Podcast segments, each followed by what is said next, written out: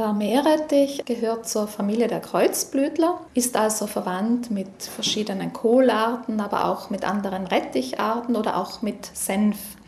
Allen gemeinsam ist ihr Gehalt an ganz bestimmten sekundären Pflanzenstoffen, die sogenannten Glucosinolate oder Senfölglykoside. Wenn diese durch eine enzymatische Reaktion gespalten werden, entstehen die Senföle. Und diese Reaktion wird ausgelöst, wenn das Gemüse beispielsweise geschnitten oder gerieben wird.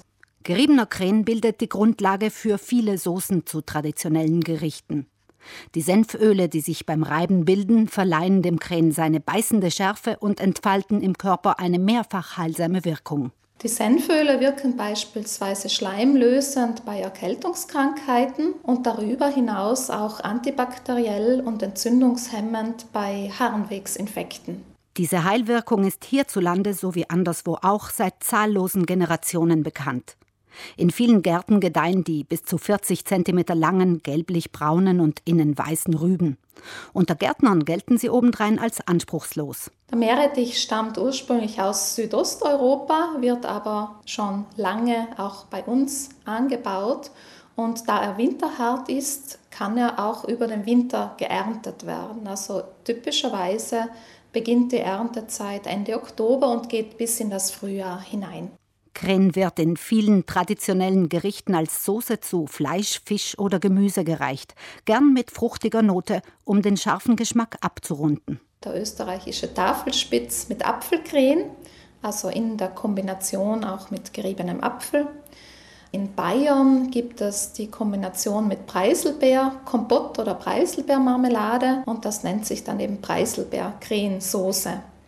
Ganz allgemein sollte der Meerrettich kurz vor dem Verzehr zubereitet werden, weil sich eben diese Senföle sonst schnell verflüchtigen.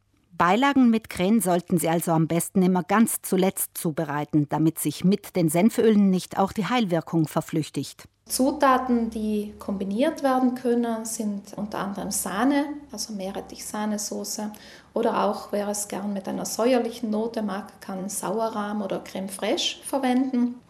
Andere würzende Zutaten sind Essig, Zitronensaft, natürlich Salz und Pfeffer und nach Geschmack auch frische Kräuter wie beispielsweise Schnittlauch.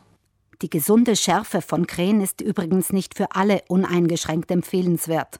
Wer eine Magen-, Darm-, Nieren- oder Schilddrüsenerkrankung hat, sollte besser auf Krähen verzichten, ebenso schwangere und stillende Frauen sowie Kinder unter vier Jahren.